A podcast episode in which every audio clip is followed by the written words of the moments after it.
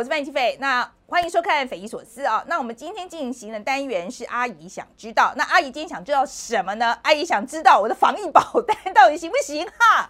这个台湾最近有这个防疫保单之乱啊，所以我们就来请真的今天请专家来跟我们解释一下，就是这个到底有多乱，那为什么会这么乱？OK，好，那我们今天邀请到的是国立政治大学风险管理跟保险系的系主任陈俊元陈教授。那在场的观众朋友，大家好。嗯好。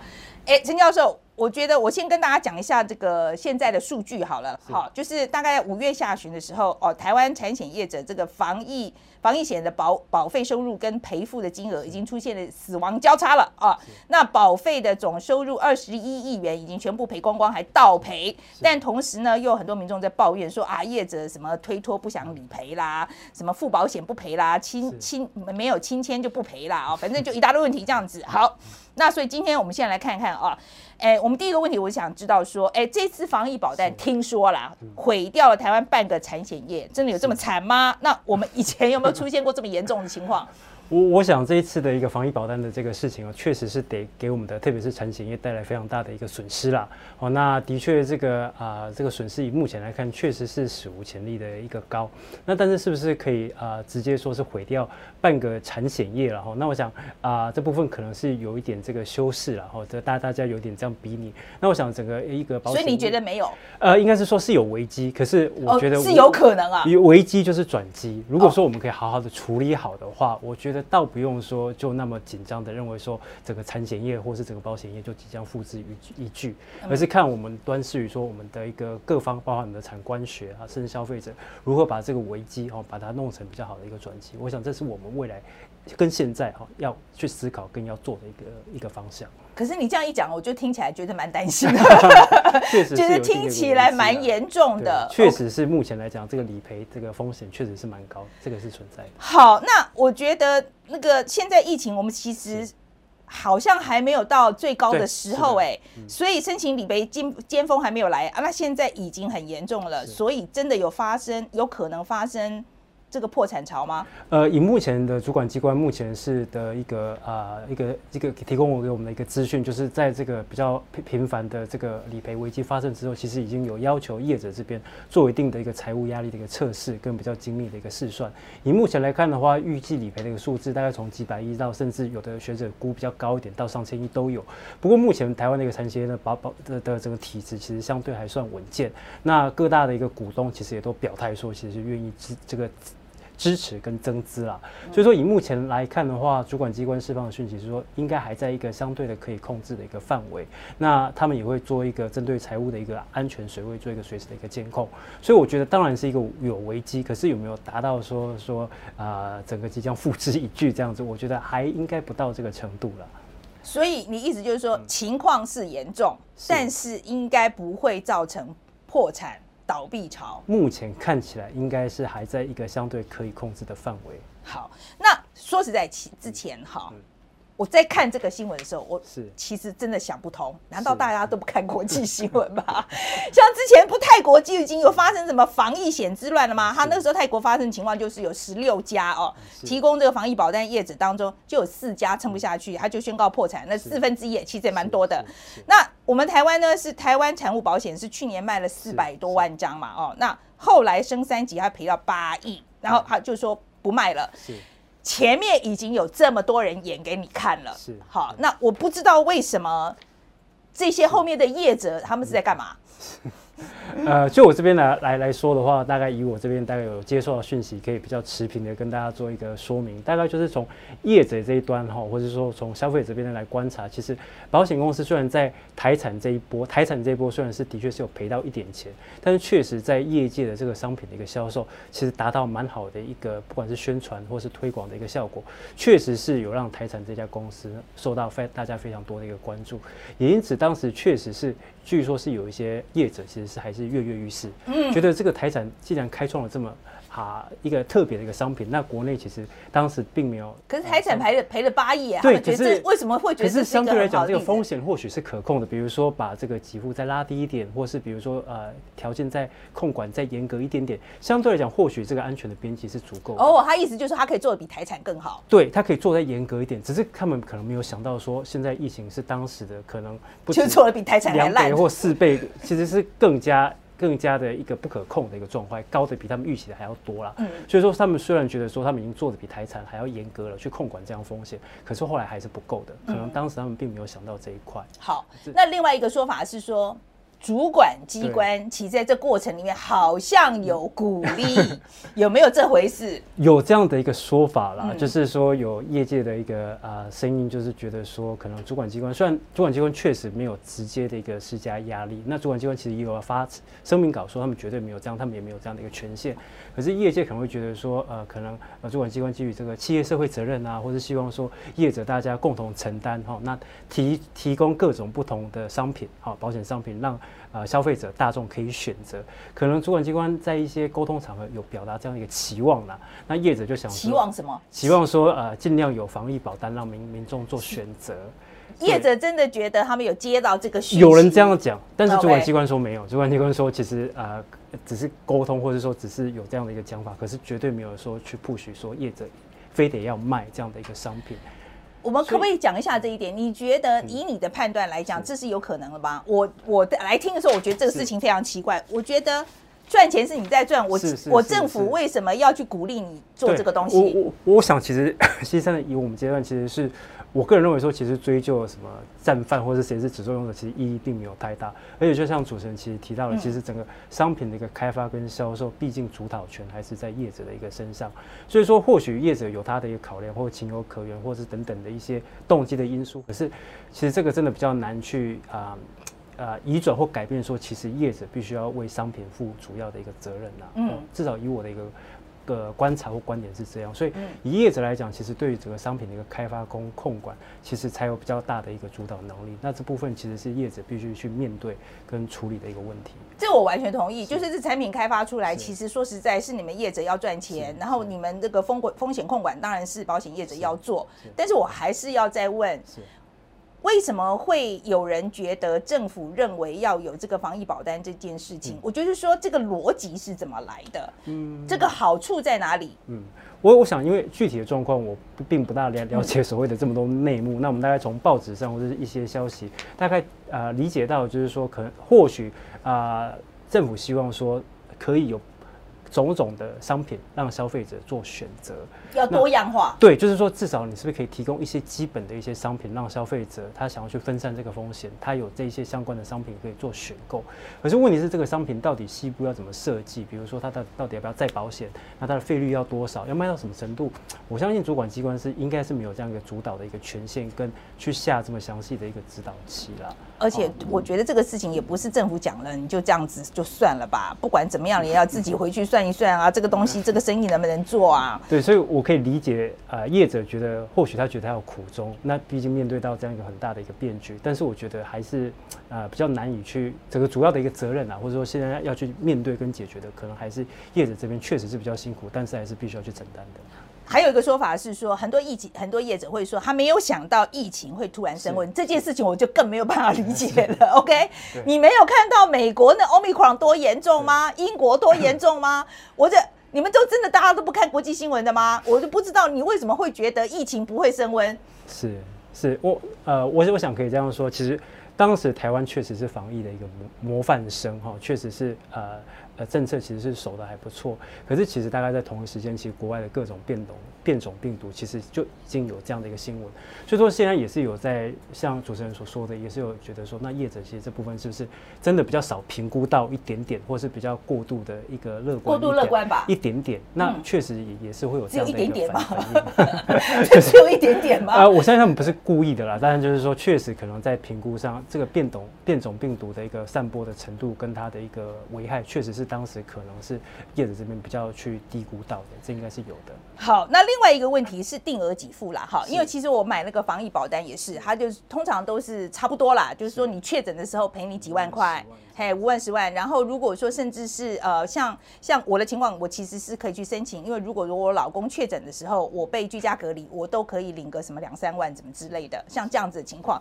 听说定额给付，其实这件事情也是造成很大的压力。对，就是呃，这这部分商品的一个设计技巧当然是见仁见智了。但是以我个人的一个观察而言，我们在保险给付上大概两种形态，一种是实支，比较像是实支实付的，像你去医院，你就是看医生多少钱，然后大家就给单据，然后你就做一个定额的一个给呃一个实支实付的一个给付。那定额就是说我未来要去避免这些计算的认定啊麻烦，所以我就跟你约定好说这个损失大概就这样，那我们就不要争执，我们就直接给这样的一个给付。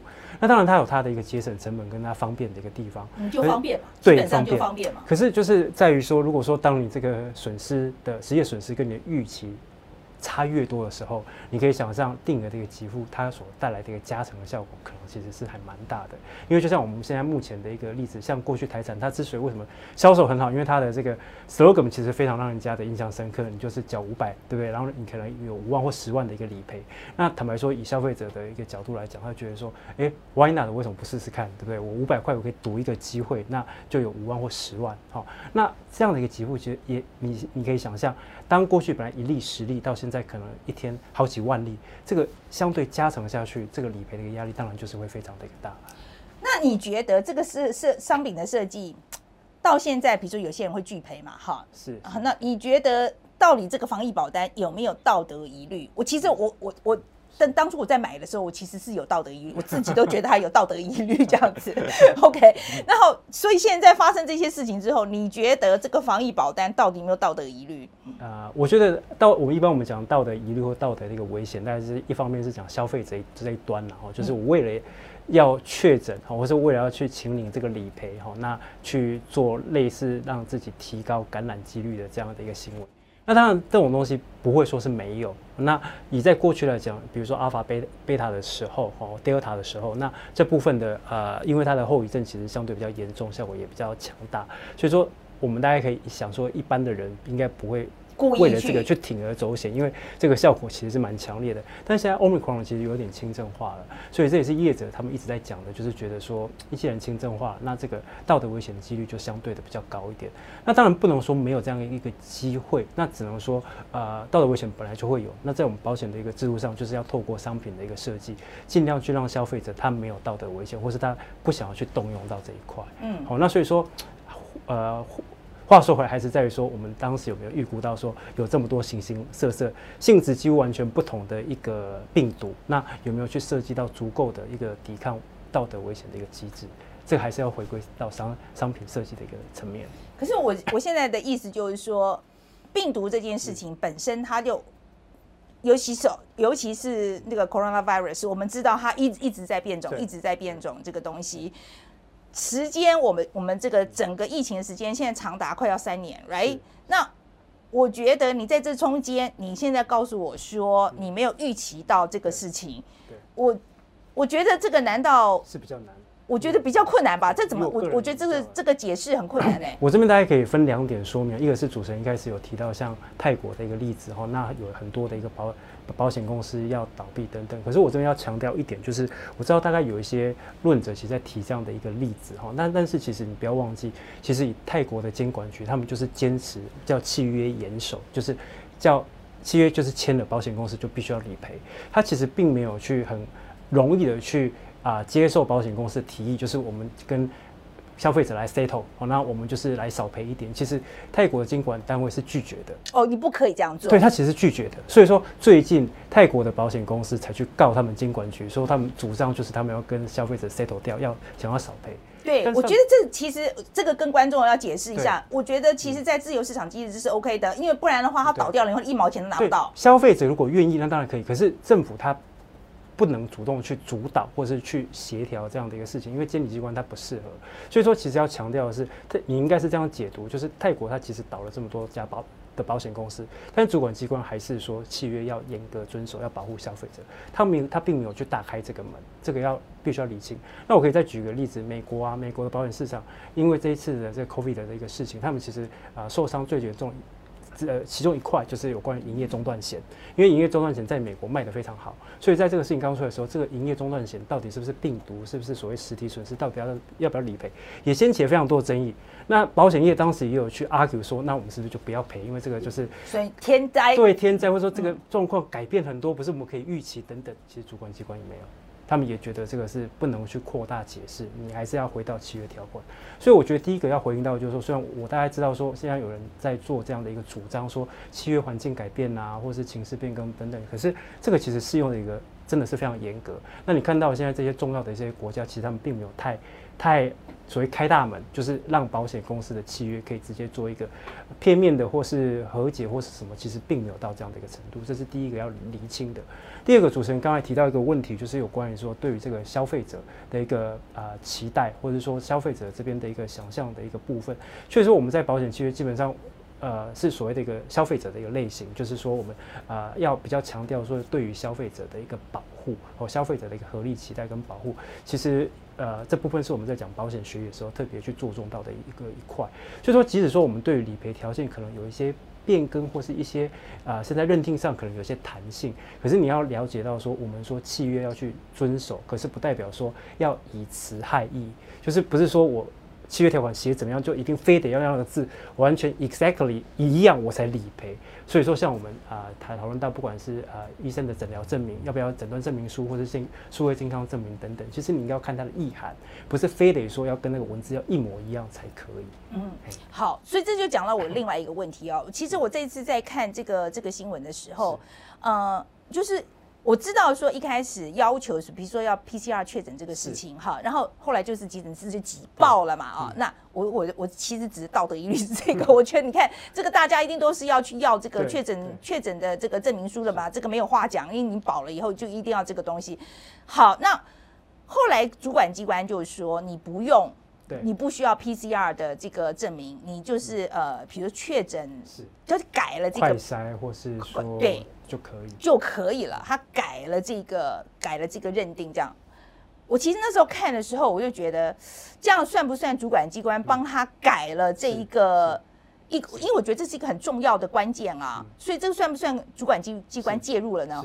是。我想可以这样来看，就是说，在这样的一个比较混乱的一个状况，其实主管机关的一个立场其实是很重要。好，那其实你要期待他完全都不管。有人说这个主管机关尽量不要介入，这有点像是私人之间的一个纷争，就是消费者跟保险公司间的纷争，都不要介入，当然是很好，因为他是主管机关，其实没有必要。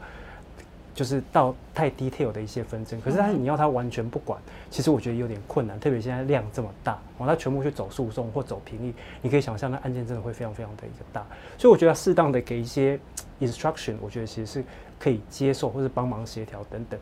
可是就像啊主持人不好意思，你刚刚问到是有关于这个啊，就 PCR 确 PCR 会确诊这一块，它不适合去直接去改它的一些实体的一些规则，这我刚刚说，但是。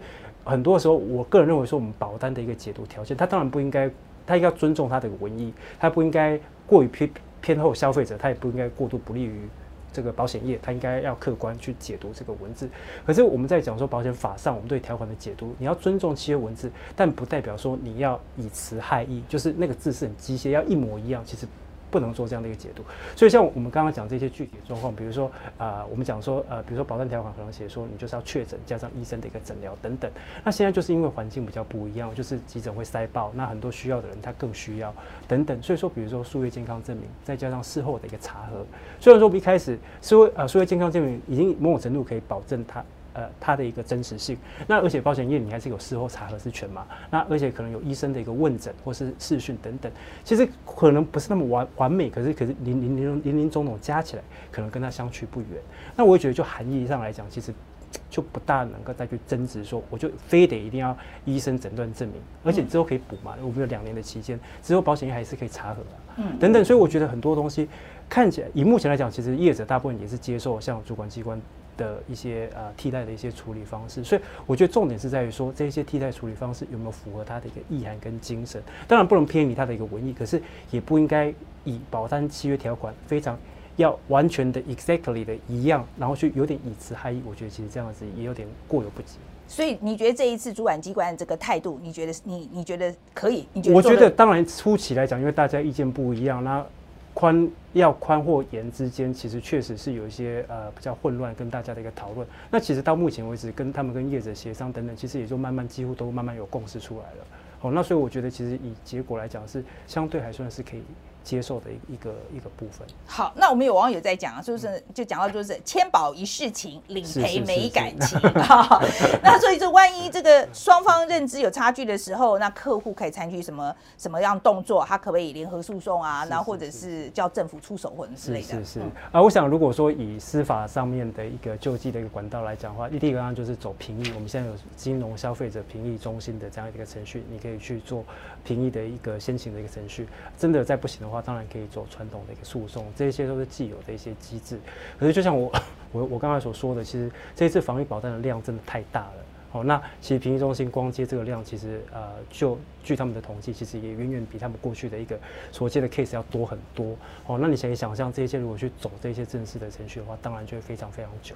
所以我才说，虽然说主管机关他不应该公亲变事主了，就是说介入太多，他出来整天 announce 说到到底要不要赔，哦，那当然就会把自己牵扯在里面。可是我觉得他适当的哦，至少协调，比如说保险呃业者工会跟消费者，那至少对一些比较有争议的一些案件哦。有一些指引，大家可以沟通协调，达到一个指引，确实是可以疏解纷争的啦。哦，这是我们现状可以做。那当然，以国外来讲哦，特别是像英国等等，其实他们有一些更呃，我觉得还不错的一些做法。好像比如说英国来讲，它可能是政府哦，因为他们是案例法的国家，它就政府协助这个消费者去提出几个代表性的诉讼。那几个代表性诉讼，你就针对这一些争点，你就有初始的判断嘛。比如说到底理赔程序啊、确诊证明啊等等，你有初始的判断，那之后大家就 follow up。嗯。等等，那当然这是未来我们政府这边立法或是在协议上或在纷争处理上未来可以去考虑的。其实说是在讲到这个东西哈，我其实担心的在台湾的状况哈，呃，我不是担心就是政府介入太少，我其实一般来讲，我担心的是政府政府介入太多，然后会影响自由市场精神，因为。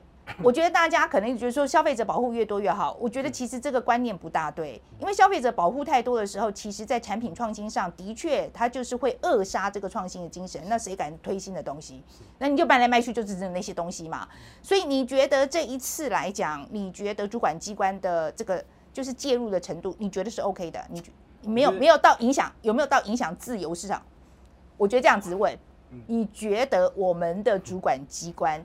长久以来 介入的情况怎么样？好了啊，这是可能真的是一个啊不是很好回答的一个问题。不过我可以大概描述一下。不好回答的问题是因为会得罪，会得罪政府吗？因为确实是它确实是有一些不同的一些脉络。我举一个例子好了，像比如说这一次房贷防疫保障的事情，其实很多人都在说，那是不是主管机关要负责任？对不对？你这个摆明会赔，或者说这么大的问题，那你为什么给他卖？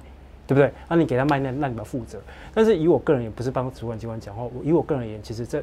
不大能画上等号，因为就像主持人刚才说的非常好，就是我们要产品自由化，所以我们的商品其实早期也是很严格，就是大家来审审审这样子，我国家就帮你把关。可是我们要市场经济跟国际的市场对接，商品就是要快，然后我要尊重业者的创意，它的经营自由，所以我们商品后来就自由化了。好，所以我们现在保单的一个商品在审查，我们大家现在就是分两种，一种是之前没有卖过的新的，那保那你们我们叫送审，就是叫。核准制哦，就你送，那主管机关会比较严格来做审查。如果前面已经有卖过了，或是没有那么呃特别的一个商品，那你就是按照 process 送，就叫核，就是叫做备查，就是你就送了之后，那我有必要我去抽抽抽看有没有问问题。所以就是要去协调，就是业者的经营自由跟这个主管机关的一个监管。所以说主管机关它其实并不是挂保证说我你卖对不对？我包你一定不会。赔或者是出乱子，其实不大能这样画上等号了。所以说，我觉得这个是现在我们去讲这个主管机关，其实它真的是有点就是管也不是，不管也不是，因为金融市场是高度监理的，而且跟消费者息息相关。你很难说它完全都不管，那你出问题，特别是台湾的一个习惯，一定说主管机关要出来负责。可是他整个都去管了以后，那业者觉得说，哎，我就觉得可以卖，我有信心可以卖，那你为什么不让我卖？你为什么不让我卖卖看？好，其实这个是确实是蛮两难的。那回到今天这个议题，我觉得。虽然说一开一开始送审部分，我觉得是没有太大问题，因为就是过去的 SOP 这样做。那你事后问题发生之后补这个所谓这个挽救的一个状况，我认为其实大致上来讲，我觉得是瑕不掩瑜啦。我说实在话，因为因为你说要主管机关非常积极，他要去主动喊停或去喊停售等等，我觉得确实是会让人家像主持人所说，会有点过度干预市场的一个嫌疑哦。那当然，毕竟卖的是业者哦。那不管你基于什么理由卖，等什么动机卖，确实这个主要的一个控制的一个责任，其实会比较偏向在业者这边的。好，那我现在的问题就是说，你刚刚讲到说，我们的呃，就是业者，我们的很多金融产品，我们必须要国际接轨嘛。所以目前来讲，你评估我们的保险市场跟国际接轨的情况好不好？所以我们的市场开放程度够不够？跟国外的金融市场？因为我现在来看的话，其实呃，其实已经都相对的，我觉得算相对的充足了。因为我们现在其实商品大部分都自由化了嘛。那我们讲商品自由化、市场自由化跟费率自由化，这时候我们过去就是。分不断阶段，几个阶段就不断都有在做，所以说我觉得以现状现以现状来讲，我觉得其实是还可以的啦，还可以，OK，好，还可以，六十分，可以，好，可以了，这个这个这个大家可以。好，那这一次你觉得我们业界在危机处理上面，你觉得做的好不好？呃，我觉得如果说我们从事后的一个角度啦，我当然知道他们现在在这个状况是很辛苦，可是如果从我们事后的角度来看的话，我觉得当然是应该有一些可以再改善的一些空间。那我觉得呃，这个事情除了第一个是法律面到底要不要赔的一个问题，那就算是除了决定要不要赔以外，其实在他们所谓的一个核保的一个决定，他。的确有权限可以决定他要不要续保或等等，可是，在处理技巧或是在他的一个标准的一个一致性上，其实我们都觉得他可以做得更好。你可以想象，这一次就是可能涉及到他的很多核保的一些决策，或者说核保的一些标准，可能不是那么透明，或是可能跟过去有一个显著的一个落差。那所以说，消费者这边他在这个落差之下，他真的没有办法接受，所以引起了非常非常多的一个争议，也因此对于很多的一个业者。的一个长久所建立的一个形象，或是他商誉，其实坦白说造成很大的一个伤害。那这个都是业者他所付出的一个代价哦。除了有形的一个理赔损失以外，其实这些无形的这些保险业的一些形象哦、商誉，其实反而是。很重要，甚至更重要的一个部分。你觉得在这事件之前，我们的保险业者不知道商誉很重要这件事吗？这个，这个无可能无法帮他们回答说他们知不知道，但是我觉得他们应该要知道，而且应该要非常珍惜这一块，因为这不只是涉及个别保险公司的一个形象，还涉及到整个保险产业的一个形象。像我个人在保险科系啊工作教书，其实我认为这个是一个非常重要的一个专业。我想经过这些事情，台湾社会应该都非常深刻的体会到说这个。是一个非常重要而且非常专业的一个东西。可是长久来可能，我们对于保险产业或等等，可能大家有一些比较保留的一些抗胜等等等。其实这个就是涉及到说，我们这个整个产业的一个形象，其实大家是在同一条船上，应该要把这个形象把它做好，让消费者是更有信心的。所以我才会觉得说，其实在很多的一个理赔或是核保一些沟通的一些技巧上，其实真的是可以做得更好。嗯，有一个例子就是我们呃。再讲到就是信誉这个东西啊，那日本的业者在那个呃，就是的大地震之后，哎，对我我们跟我们大家讲一下那个例子好不好？对，这个就是说在日本的一个大地震之后，其实日本的一个保险业，不管它是主观的或是动机怎么样，它至少当下第一时间就很努力的哦，就是站出来说，哎，这个是跟大家一起共患难，那理赔部分会尽量处理等等。所以说，在它的一个相对的一个呃观感来讲，确实就是给呃消费者给民众一个说。感觉就是保险业是跟我们站在一起，大家来去面对这样一个不确定的一个感觉。那当然，这个不一定可以跟目前的一个法律保障的状况做完全的一个类比。我不是这个意思，只是说保险业其实可以去思考说，就是一个危机也好，一个危险也好，可是我们要如何把它处理的比较正面一点？好，如何跟消费者，不管是公关也好，沟通也好，其实真的是可以做得更更细腻。那消费者的部分呢？你觉得消费者的部分有没有可以改善的地方？有，我就说其实这个是双向的哈，业者方面、消费者方面其实都有。那我觉得消费者而言，其实就是要去尊重这个风险管理这个专专业，不要有太多的一个，还是保险商品要回归保险商品，不要有太多的一个呃预。估计或是一个想象，说它是可以呃不错，或是拿来赌博，或是拿来赚钱的这样的一个工具。所以这个就是需要整个的一个社会，不管是透过教育的方式，或是呃透过各种训练或提升的方方式，慢慢去尊重保险这个商品的一个一个专业。消费者也必须体会到说，我们的商品就是像保险商品，就是像一个公共财。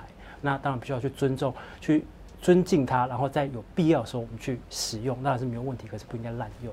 所以这个其实是双向，大家都有学习跟再去改善的一个的的一个空间。好。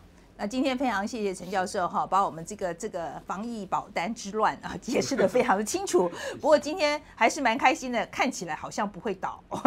OK，问题蛮大的，但是好像不会倒。那今天非常谢谢陈教授。那提醒大家一下啊，这个匪夷所思，阿姨想知道是每个礼拜一的晚上播出，然后在每个礼拜四啊是大家来炼丹。那我们在那个 LINE 上面有一个 Open Chat 啊，叫做这个范姐的国际新闻的练鼓场，非常欢迎大家来跟我们一起讨论啊。那就像今天的话，大家听完之后，如果还有什么问题的话，也非非常欢迎啊来告诉我们。我们我想陈教授一定会帮大家解答的。是 OK，谢谢大家，谢谢大家，谢谢主持人，谢谢大家，拜拜。